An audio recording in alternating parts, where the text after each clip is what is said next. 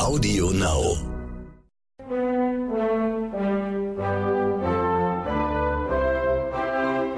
Das, was ihr hier gerade hört, ist nicht unsere neue Erkennungsmusik, wie man vielleicht glauben mag. Nein, es ist die vollendete, unvollendete Sinfonie, die zehnte von Beethoven. Ganz genau. Die Frage ist jetzt nur, wer hat das denn bitte vollendet? War es ein Mensch?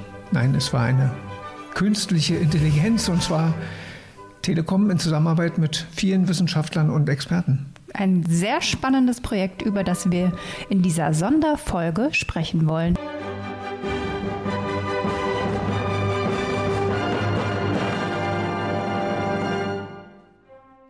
Ja, und dann geht's doch direkt los. Wir begrüßen als unseren ersten Gast Dr. Matthias Röder, Projektleiter Beethovens Zehnte, die AI-Projekt. Er ist außerdem Leiter des Karajan-Instituts Salzburg und Geschäftsführer von The Mind Shift.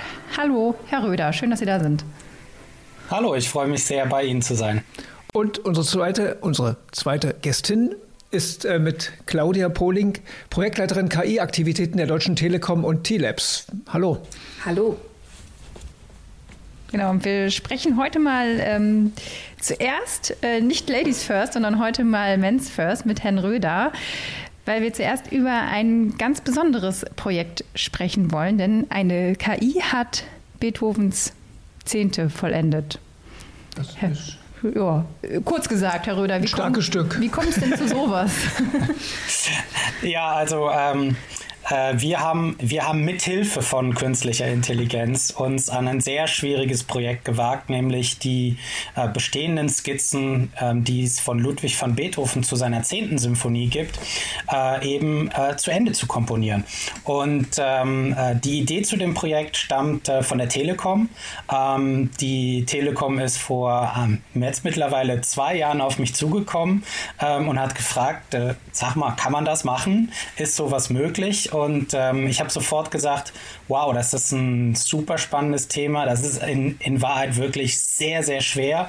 Und äh, wir müssen das wirklich gründlich, wissenschaftlich auch untersuchen, ob das möglich ist. Und ähm, da hat die Telekom zu meiner großen Freude und auch ein bisschen Überraschung gesagt, ja, das wollen wir machen. Und ähm, so ging das Ganze los. Also am Anfang stand äh, die wissenschaftliche Auseinandersetzung mit Beethovens Skizzen und natürlich der Frage, was kann künstliche Intelligenz schon im Bereich der kreativen ähm, äh, Musikkomposition. Und genau, da würde mein Punkt ansetzen. Zum einen, hat bisher nie eine Gruppe von Menschen versucht, die Sinfonie weiterzuführen? Also ist das so komplex, dieses Projekt, dass es Menschen nicht schaffen würden, äh, Musiker, sich hinzusetzen und sagen, wir probier, probieren das? Also es gibt wie bei ähm, vielen äh, großen äh, Werken, die ähm, entweder nie wirklich begonnen wurden mit der Komposition oder die nicht zu Ende komponiert wurden, natürlich ähm, Versuche von Menschen, das auch zu Ende zu bringen.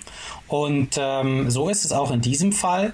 Ähm, und wir haben aber gesagt, wir wollen eigentlich an der Stelle ansetzen, wo es da für Menschen nicht weiterging. Man muss sich das so vorstellen, Beethoven hat sehr viele Ideen aufgeschrieben, die sind zum Teil äh, rudimentär, zum Teil schon etwas ausgearbeitet. Und wenn man jetzt als Mensch sich an die Sache heranwagt, dann konzentriert man sich natürlich auf das, was schon schön ähm, äh, ausgearbeitet ist oder wo es schon ein bisschen mehr zu erahnen gibt. Und das, wo wirklich sehr wenig an, an Material da ist, das kann man eigentlich gar nicht wirklich verwenden. Und da haben wir gesagt, das ist der Punkt, wo die KI ansetzen kann, denn wir können eine künstliche Intelligenz im Stil von Beethoven ähm, und äh, im, im Stil dieser Zeit trainieren, die dann diese kleinen Ideen in diesem Stil weiter komponiert. Und ähm, es ist also hier eigentlich ein Paradebeispiel dafür, dass wir mit der Technologie in eine Lage versetzt werden, Dinge zu tun, die ohne die Technologie gar nicht gingen. Mhm. Eine KI muss man ja letztlich auch trainieren. Wie ähm, ist das dann vonstatten gegangen? Haben Sie der KI erstmal alles Mögliche von Beethoven vorgespielt oder von, noch von anderen Komponisten, damit die eine Idee bekommt? Oder wie kann ich mir das vorstellen? Ja, also wie ich eben gesagt habe, ähm, das Ganze ist eine, eine, wissenschaftliche Aufgabe am Anfang gewesen. Und ähm, das macht man natürlich nicht allein, sondern in einem Team. Wir haben ähm, ein wunderbares Team aus Computerwissenschaftlern, Ahmed Elgamal von der Rutgers University, wir haben äh, Musikinformatiker, äh, wir haben Komponisten im Team. Und wir haben ähm, zusammen darüber nachgedacht, welche Daten gibt es denn eigentlich, die wir nutzen können? Ähm, das ist also in sich schon mal ein kleines Forschungsprojekt gewesen, ähm, diese Daten dann auch aufzubereiten und ähm, zu überlegen, wie können wir jetzt diese Daten eigentlich noch anreichern über das hinaus, was bisher sozusagen zur Verfügung stand. Und das ist alles in diesem Team, das übrigens auf verschiedenen Kontinenten miteinander nur über die Cloud gearbeitet hat, ähm, gemacht worden. Und ja, ähm, die, die, die KI hat dann in verschiedenen Iterationen also diese Trainingsdaten gesehen, immer wieder verbessert und auch angereichert. Ähm, mal haben wir mehr ähm, äh, von Beethovens Symphonien drin gehabt und dafür weniger von Zeitgenossen. In manchen Modulen haben wir auch Musik von älteren Komponisten reingegeben, wie Johann Sebastian Bach, weil wir wussten, dass diese spezifischen Werke von Beethoven auch studiert wurden. Und so ist das Ganze, ich würde sagen, wie in einem Laboratorium entstanden. Wie haben Sie denn der KI dieses, also muss man wirklich sagen, Skizzen im wahrsten Sinne des Wortes übersetzt oder hat die KI erstmal lernen müssen, dieses Geschreibe von Beethoven zu verstehen? Ja, also am Anfang steht da ähm, die Übersetzung in ein maschinenlesbares Format. Und ähm, wir stehen da mit dem, was wir in diesem Projekt gemacht haben, natürlich auf den Schultern von ganz, ganz vielen Generationen von Wissenschaftlern vor uns, die sich mal mit diesen Skizzen von Beethoven überhaupt auseinandergesetzt haben, die dann entziffert haben, die übersetzt haben in Notenschrift, die wir heutzutage so normal lesen können. Und dann haben wir gesagt, gut, jetzt gehen wir hin und übertragen das, was in diesen ähm, Noten ist, in ein maschinenlesbares Format. Das ist die Ausgangssituation. Dann wird das in der KI nochmal in eine interne Repräsentation übersetzt. Also das ist, ich erspare Ihnen da die Details. Da müssten Sie mit auch dem Ahmed Elgar mal drüber sprechen. äh, und, und dann ist das Ganze sozusagen durch diese ganzen Dinge übersetzt. Äh, der KI steht es dann zur Verfügung, um dieses neuronale künstliche Netzwerk ähm, zu trainieren. Und äh, wenn sie dann trainiert ist und sie spuckt dann was aus, die KI, dann ähm, kommt das auch wieder in diesem maschinenlesbaren Format und dann muss das wieder rückübersetzt werden in Noten, die wir Menschen lesen können äh, und dann in Partituren, die die Musiker spielen können. So dass es dann am Ende, am 9. Oktober vom Orchester gespielt, bei uns im Ohr landet. Also so ist der Weg. Mhm. Ich, das Orchester musste es sich ja wahrscheinlich schon mal die Noten sehen oder das, was das Ergebnis der, der KI. Wie war das denn für die Musiker, für die für das Orchester? Haben die gesagt, ja, das fühlt sich gut an oder so hätte es sein können? Das hätte auch jetzt echt vom Beethoven sein können, der, der Rest? Also wir hatten bei der ähm, Generalprobe, nicht bei der Generalprobe, bei der Pressekonferenz 2019 schon eine lustige Situation, wo wir ähm, äh, eine Skizze von Beethoven durch die KI weitergeführt haben und das haben wir dann für Streichquartett und Klavier ähm, orchestriert ähm, und das wurde vorgespielt. Und da haben wir das Publikum auch gebeten, sozusagen mitzuhören und zu überlegen, wo hört denn die K wo hört Beethoven auf, wo fängt die KI an? Und es konnte eigentlich keiner wirklich sagen. Und ich glaube, die Musiker waren in den Proben auch sich nicht so ganz sicher. Und äh, das hat uns natürlich bestärkt, aber klar, der Moment, wo das dann zum ersten Mal vor dem Orchester war, das war super ähm, aufregend. Ähm, und äh, da hat man auch gemerkt, ähm, da gibt es Musiker, die fanden die Idee voll super und dann gab es andere, die waren so ein bisschen skeptisch und genau das ist ja das, was wir mit dem Projekt auch anregen wollen. Ne? Wir wollen eigentlich sagen, Kreativität, das ist so ein bisschen auch ein Mysterium. Aber was ist, wenn wir Tools haben, äh, die mit uns lernen, die uns inspirieren können, mit denen wir komponieren können? Ähm, können wir dann Kreativität nicht ein Stück weit demokratisieren und mehr Menschen dafür begeistern. Und das ist eigentlich so der Punkt, äh, auf den wir raus wollen. Und da hat uns dann das ähm, Orchester auch natürlich wahnsinnig geholfen, ähm, denn ähm, natürlich äh, kann so eine KI äh, noch, noch nicht in allen Details wissen, welches Instrument spielt welche Noten besonders schön und wie muss das alles sein, so dass wir das dann nochmal auch korrigieren konnten. Und da war dann auch das Feedback von den Menschen enorm wichtig, so wie überhaupt in diesem ganzen Prozess. Genau, da würde ich noch ansetzen wollen. Das wäre auch mein Punkt soweit ich das verstehe, hat ja jeder Dirigent und jeder Musiker Einfluss auf das Stück. Ne? Es wird ja immer anders interpretiert. Empathie spielt eine Rolle und so weiter. Ne? Das kann ja die KI noch gar nicht. Vielleicht kannst du irgendwann mal, aber genau, in wie viel Anteil würden, würden Sie sagen, ist die, die Empathie und die Interpretation der Musiker und wie viel ist dann noch original? Oder können wir das gar nicht mehr sagen? Weil wir, Beethoven lebt ja nicht mehr. Wir können ihn ja nicht fragen, ob wir das so, wie wir das abspielen, seine Idee war. Ja, also die Emotion ist total wichtig. Ähm, die Emotion macht bei der Musik, also je nachdem, wen Sie fragen, ähm, alles oder fast alles aus. Ähm, äh, aber natürlich äh, stellt sich die Frage, was spielt man denn eigentlich? Also welche, welche Töne? Die sind ja durch die Komposition vorgegeben. Und ähm, der interpretatorische Spielraum, ähm, den bringt, bringen dann die Musiker mit rein und so entsteht aus, aus auf dem Papier gedruckten schwarzen Notenköpfen dann etwas, was die Menschen auch in ihrem Herzen und ihrer Seele bewegt. Und das war uns total wichtig auch bei diesem Projekt, dass es am Ende ein von Menschen gespieltes, für Menschen gespieltes Musikerlebnis wird.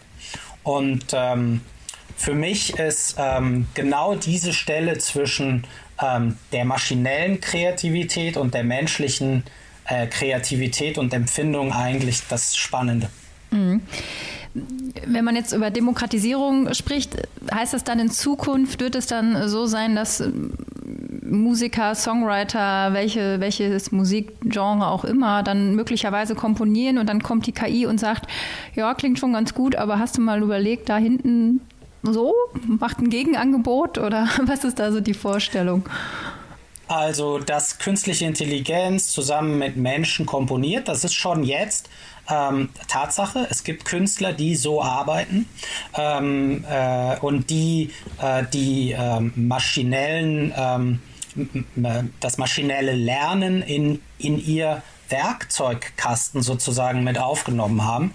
Und ich glaube, dass das ähm, nur eine Frage der Zeit ist, bis solche Algorithmen als Plugins in den Digital Audio Workstations, wo komponiert wird, in der Software, mit der wir Musik produzieren, äh, standardmäßig integriert ist. Und es öffnet halt enorm viele Möglichkeiten, weil ich jetzt ähm, ich kann eine KI mit meiner eigenen Musik trainieren, dann habe ich einen Sparringspartner. Ich kann meine KI mit äh, der Musik äh, aus einem Gemisch von Musik äh, trainieren, das mich inspiriert. Dann habe ich jemanden, der mich inspiriert beim Kompositionsprozess. Oder ich kann die KI eben nutzen, um mir zu helfen bei bestimmten Tätigkeiten wie dem Abmischen oder dem Ausfertigen ähm, äh, von Begleitstimmen, ähnlichem. Also ich denke, das werden wir sehr bald sehen, dass das ähm, zum Standard wird, so wie andere Technologien vorher auch schon. Ja, jetzt würde ich noch einen Schritt weiter in die Zukunft gehen. Wir reden ja im Videobereich von Deepfake und auch im Audiobereich gibt es das ja schon, dass eben Stimmen nachgemacht werden und so weiter. Also wo kommen wir da hin? Ähm, wir haben IBM Watson, der schon sehr viel Kreatives leistet, so zu sehen. Also wird demnächst wieder Amy Winehouse irgendwann auftauchen und schön dahin singen oder irgendwelche Filme nachgespielt werden, die wir alle vermissen und gerne noch eine fünfte Folge davon hätten.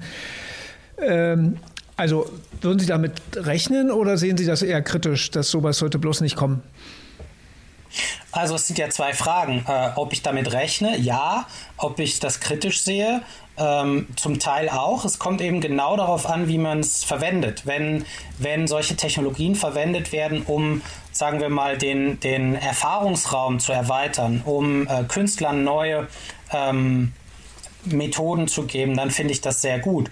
Ähm, oder auch wenn ähm, das Publikum dadurch eine besonders personalisierte Erfahrung bekommen kann. Das sind alles, glaube ich, sehr positive ähm, Use Cases. Natürlich muss man ähm, genau schauen, dass man äh, eben nicht in solche Situationen reinkommt, dass Menschen getäuscht werden mithilfe der Technologie.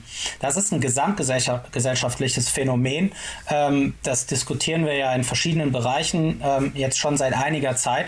Und ähm, da werden wir auch Lösungen finden, müssen und da werden wir auch Lösungen finden, damit diese Technologien nicht einfach weggepackt werden und man sagt, das ist zu gefährlich, das wollen wir nicht, ähm, denn der Benefit, äh, der Nutzen ist, ist halt enorm und ja, ich glaube, ich glaube, das ist eine ganz spannende Diskussion es ist auch interessant, wenn Sie vom Thema Deepfake und so sprechen, ähm, dass jetzt ja auch zu einem Zeitpunkt, wo KI immer stärker wird, auch das Thema über die Blockchain immer stärker kommt und die Frage nach ähm, äh, also auditierbaren ähm, ähm äh, äh, Trails, woher Daten kommen, ähm, spielt eine sehr große Rolle dabei, um äh, solche Dinge eigentlich dann auch abzufedern und äh, transparent zu machen. Mhm könnte man jetzt noch ewig drüber weiterreden, aber ich glaube, an dieser Stelle holen wir auch mal Frau Poling in das Gespräch dazu, bevor wir vielleicht auch über, über solche Themen wie, wie Blockchain oder Deepfake äh, sprechen. Wie ist überhaupt die Telekom jetzt auf dieses Projekt gekommen? Warum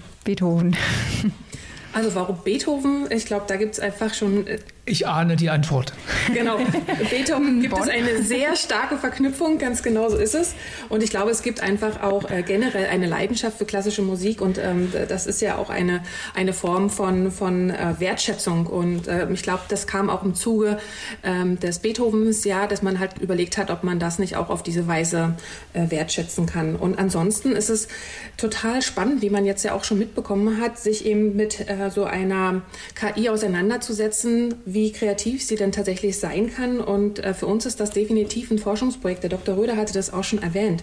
Also wir lernen dadurch. Wir lernen äh, tatsächlich, und das fand ich jetzt auch nochmal spannend, ähm, wo an welcher Stelle hat denn tatsächlich Beethoven noch komponiert und wo fing die KI an? Und das ist etwas, was ähm, auch zukünftig eine Rolle spielen wird. Ähm, auch wir hatten gerade eben das Thema Nachvollziehbarkeit, also Traceability. Äh, wo kann tatsächlich dann auch nachvollzogen werden, wie eine KI kreativ komponiert hat oder wie sie sich in bestimmten Situationen entschieden hat. Das heißt also, für die Zukunft wollen wir hier aufgestellt sein. Das heißt, wenn wir KI einsetzen, was wir auch bereits tun, dann wollen wir auch genau wissen, warum sie sich in bestimmten Situationen so entschieden hat und nicht anders. Ne? Und ähm, vielleicht auch nochmal ganz wichtig, für uns ist eine KI immer eine Unterstützung, eine Technologie, die uns dabei hilft, zum Beispiel Entscheidungen zu treffen oder sie uns dabei hilft, irgendwie die, die Zukunft vorherzusagen. Und ähm, das war jetzt auch genau bei der Kom Kompositionen der Fall, dass eben die Interpretation tatsächlich ja dann das am Ende ist, wo der Mensch dann wieder aktiv wird und das entsprechend dann ausgestaltet. Und so ist es eigentlich auch in der Anwendung innerhalb der Telekom. Am Ende sitzt immer ein Mensch und kann immer noch hm, sagen wir mal, den Knopf drücken, wenn vielleicht zum Beispiel eine KI auch in die falsche Richtung abgebogen ist. Denn auch das ist möglich. Das kennen wir aber auch anders. Ähm, bei Musik ist es einfach, irgendjemand muss sie interpretieren.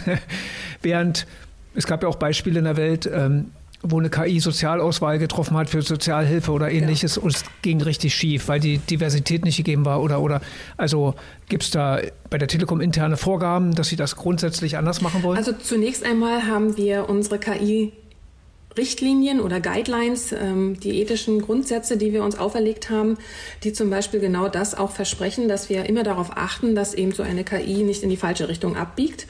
Und ähm, tatsächlich auch bei den T-Labs wo ich ja das Machine Learning Team leite, haben wir uns damit technisch auseinandergesetzt. Das heißt, wir kümmern uns darum, dass wir ähm, identifizieren können, äh, wie die Robustheit von KI tatsächlich technologisch auch zu prüfen ist. Also kann ich zum Beispiel, wenn jetzt eine falsche Entscheidung getroffen wurde oder zum Beispiel die Trainingsdaten nicht ausbalanciert waren, kann ich das technisch identifizieren und sagen, Achtung, hier bitte darauf achten, hier hat die KI keine ausbalancierte Entscheidung getroffen. Ja. Und kann ich das? Ja, das ist möglich. Also können wir das? Also tatsächlich, ja. ähm, wenn man halt rechtzeitig auch damit beginnt, ne? also das macht sehr viel Sinn, wenn man eben mit KI-Projekten unterwegs ist, dass man sich von Anfang an darum auch Gedanken macht. Übrigens, das ist auch ein Punkt, dass Sie bei der ähm, Zusammensetzung des Teams darauf achten, dass das auch eine gewisse Diversity im Team gibt. Wenn ähm, Sie nämlich tatsächlich hier programmieren, stellen Sie auch fest, dass ähm, wenn bestimmte Menschen dazukommen, es dann auch stärker diskutiert wird und auch anders diskutiert wird. Und das merkt man übrigens auch in der Arbeit in, mit, mit Machine Learning. Ja? Das heißt also, hier ist allein schon die Zusammensetzung des Teams relevant. Und dann ist es eben äh, tatsächlich möglich, dass Sie eben bei den Trainingsdaten sehr genau hinschauen. Würde ich noch kurz anflechten, weil wir das häufiger bei KI-Gesprächen haben, die Frage eines TÜVs für KI-Systeme. Ja, weil ja. Sie das, das Problem ja gerade, ähm, wäre es also aus Ihrer Sicht möglich, so eine Art TÜV zu installieren, der autonom, vollautomatisch von mir aus funktioniert? Also das ist hochkomplex. Ja, und seit mehreren Jahren sind, ist auch die Wissenschaft in Deutschland sehr stark damit beschäftigt. Ja, also nicht nur ein TÜV, sondern auch sämtliche Research-Institute, also Forschungsinstitute äh, von A bis Z und auch viele Unternehmen, die ähm, erforschen hier sehr stark eben im Zusammenspiel mit der Wissenschaft, wie man denn hier wirklich das technologisch prüfen kann. Wissen Sie, die, die Herausforderung ist ja, Sie können nicht bei, also wenn Sie Code programmieren, also eine Software, dann können Sie, ist die irgendwann fertig und dann können Sie die prüfen und können sagen, okay, die funktioniert einwandfrei. Wenn Sie aber mit Machine Learning arbeiten, dann sagt der Name ja schon, dass das eine, ein ständiges Lernen ist. Das heißt, Sie arbeiten immer wieder auch mit neuen Daten und dann verändert sich dann auch das Modell. Das heißt also, Sie müssen hier nicht nur einmal eine Zertifizierung durchführen, sondern Sie müssen auch darüber nachdenken, wie man eine Model Governance hier auch mit einfließen lassen kann, die halt permanent prüft. Und das ist jetzt nicht so einfach mhm. zu erledigen. Mhm. Sie haben schon gesagt, dass das für Sie so eine Art Wissenschaftsprojekt auch war. Haben Sie jetzt schon konkret was daraus gezogen, wo Sie sagen, okay, das können wir auch tatsächlich in ein Geschäftsmodell integrieren oder das, das äh, ist eine gute Idee, das entwickeln wir weiter? Ist das so, so eine Grundlage, um, um das äh, ja tatsächlich auch in ein Geschäft zu. Also machen? speziell bei dem Beethoven-Projekt ähm, ist, ist der Zusammenhang zum, sagen wir mal, Kerngeschäft der Deutschen Tele Telekom doch recht weit weg. Für uns war jetzt wichtig, eben äh, eher so nach solchen ethischen Sachen zu schauen. Ne? Also das Zusammenspiel von Mensch-Maschine oder eben auch eine Diskussion anzuregen und auch zu gucken, wie reagieren Menschen überhaupt darauf, wenn eine KI äh, etwas Kreatives erschafft, äh, wo zwar sehr stark auch Menschen mitgewirkt haben. Denn wissen Sie, wenn Sie, wenn Sie KI einsetzen, dann gibt es immer erst solch, solche Schreckensszenarien. Ja, man denkt immer sehr schnell an solche Filme wie Terminator und wie sie alle heißen. Und ähm, hier sehr viel ähm, Erklärbarkeit und Aufklärung nötig. Das heißt also, Sie müssen auch ähm, über Vertrauen sprechen, Sie müssen über ethische Grundsätze sprechen, Sie müssen auch über viele andere Aspekte sprechen, ähm, obwohl in vielen Fällen die Menschen im, im, Alltag längst KI benutzen, aber trotzdem ist man immer noch sehr skeptisch, weil man einfach Angst hat, dass irgendwann eine Maschine dann die Macht übernimmt. Ähm, das sind natürlich Sachen, die sind sehr weit weg und tatsächlich ist so eine KI also keine KI ist bisher wirklich schlau, ja, oder wirklich intelligent, sondern es ist alles immer nur ein, ein Ablauf von, von Software, der hintereinander ähm, ähm, programmiert wurde. Das ist eigentlich recht dumm. Und ähm, auch die meisten Use Cases, die es gibt, die sind auch immer nur in einer Sache speziell gut. Also es gibt eigentlich ganz selten Beispiele, wo zehn verschiedene Sachen, völlig verschiedene Sachen schon gut miteinander funktionieren, so wie das bei den Menschen ist. Das heißt also, wir sind noch ganz weit entfernt davon, dass irgendwann mal diese starke KI kommt, von der wir alle sprechen. Das heißt, hier geht es in dem Projekt für uns eher darum, auch die Diskussion zu führen, zu schauen, wie Menschen damit umgehen, wie wir zum Beispiel auch KI einsetzen können oder wie weit wir gehen können. Ja, Sie hatten vorhin Deepfake erwähnt und äh, beispielsweise da ein, ein, ein, schönes Beispiel aus ähm, ganz aktuell. Der Bruce Willis hat äh, sein, sein, sein Gesicht äh, jetzt tatsächlich einer KI zur Verfügung gestellt, dass man mit einem Deepfake von seiner Person tatsächlich Werbespots drehen kann, ohne dass er jedes Mal vor die Kamera geht. Ja, ähm, also ja. insofern, das sind sehr schönes absolut, ne? Genau, das heißt, also hier muss man einfach da klingelt die Kasse dann jedes richtig. Mal.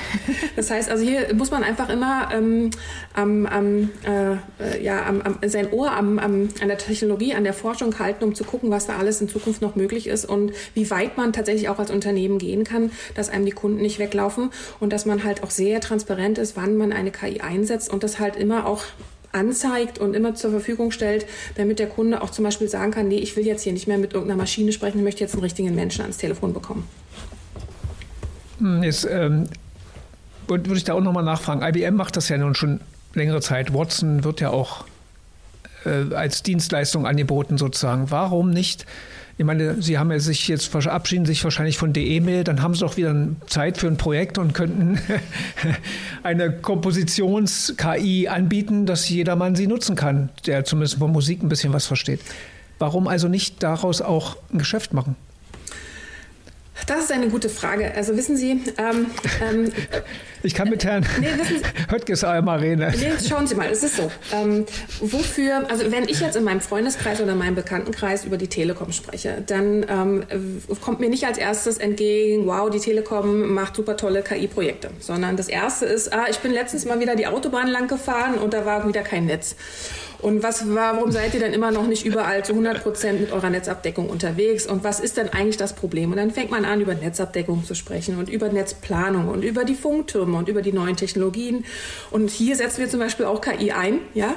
Ähm, aber das, ich glaube, der Bedarf ähm, des, des typischen Telekom-Kundens ist erstmal immer noch wirklich, dass die Technologie einwandfrei funktioniert und äh, er zum Beispiel auch gar nicht merkt, wann eine Konnektivität sich verändert. Ne? Also ob ich jetzt mit meinem Festnetz unterwegs bin oder mit meinem Mobiltelefon oder ob ich meinen Rechner, der zu Hause im WLAN ist, jetzt ins Auto packe und dann plötzlich die Verbindung abbricht. Ich glaube, das sind äh, tatsächlich noch besondere Bedürfnisse, um die wir uns zunächst kümmern sollten, bevor wir uns dann äh, darüber Gedanken machen, wie man mit einer KI-Komposition auch noch Geld verdienen kann. Ich glaube, da sollten wir uns erstmal auf unser Kerngeschäft noch konzentrieren. Und wo man dort KI einsetzen kann. Kurz, ja, genau. Das, weil Sie das ja auch gerade sagten. Ähm, dass es ja nicht so einfach ist, die KI immer noch relativ dumm ist oder quasi hm, wie ein guter Algorithmus funktioniert.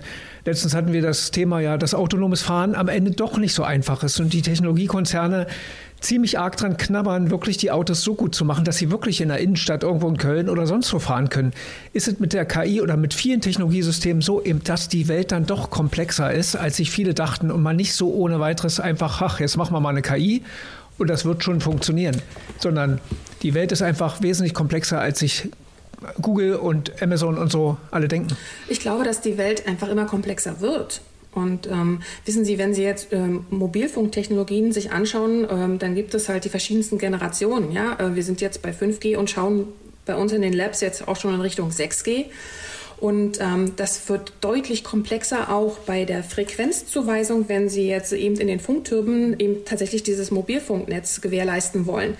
Das heißt also, hier sind, äh, sprechen wir über Millisekunden, die dann entscheiden, ob jemand eben ein Netz bekommt oder nicht. Und da kommen dann natürlich eben diese vielen verschiedenen Frequenzen mit rein, die dann eine Rolle spielen. Und hier brauchen Sie dann tatsächlich äh, Entscheidungen, automatisierte Entscheidungen, die da möglichst schnell das optimale Ergebnis hergeben. Und ähm, deswegen beschäftigen wir uns zum Beispiel eben auch mit Quantum Computing, wie man eben zum Beispiel jetzt hier auch Machine Learning und Quantum Computing kombinieren kann, um eben auch mit äh, solcher zukünftigen Rechenpower, die benötigt wird und eben auch solchen neuen Modellen, wie man das also gewährleisten kann, dass dann äh, trotz der komplexeren Welt äh, eben auch die, die zunehmenden Aufgaben gelöst werden können. Also ich, ich nehme mal noch ein anderes Beispiel, Navigation. Ja?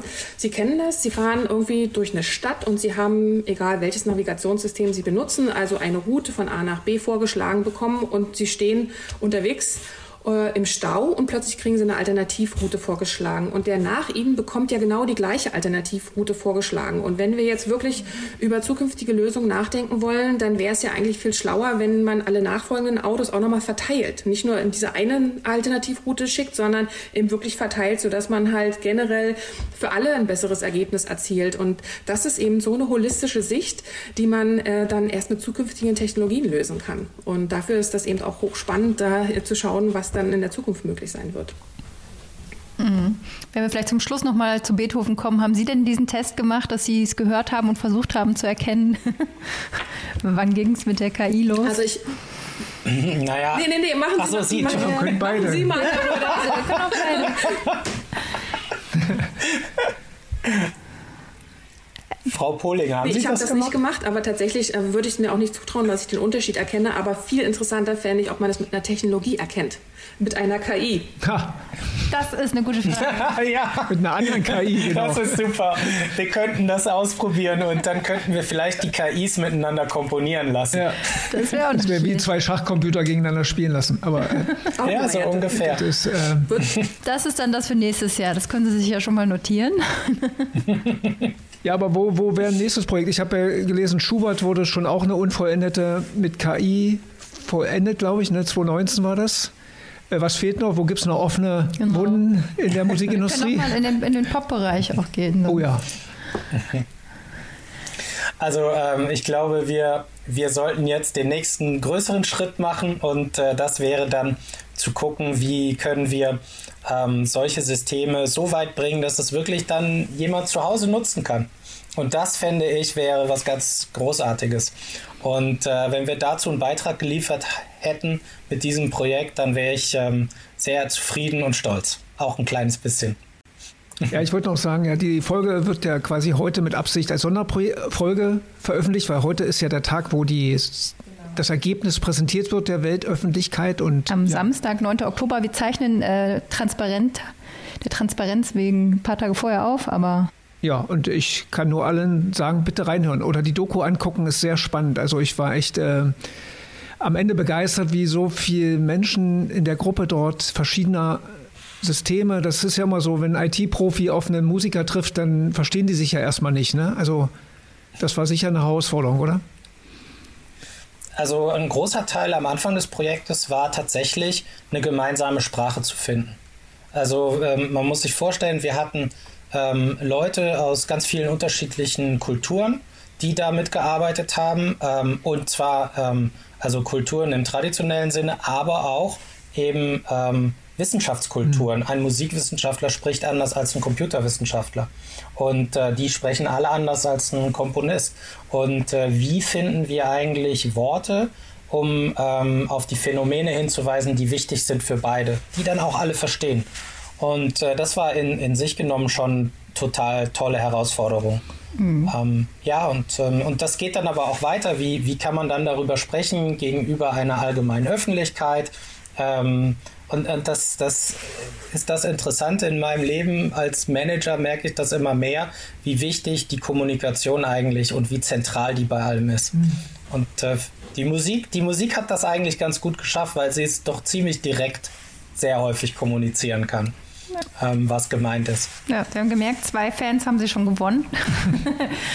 Von daher vielen Dank, viel ja. Erfolg mit Matthias dem Projekt. Schröder, und Claudia Poling. Alle reinhören. Dankeschön. Danke. Danke Ihnen. Danke.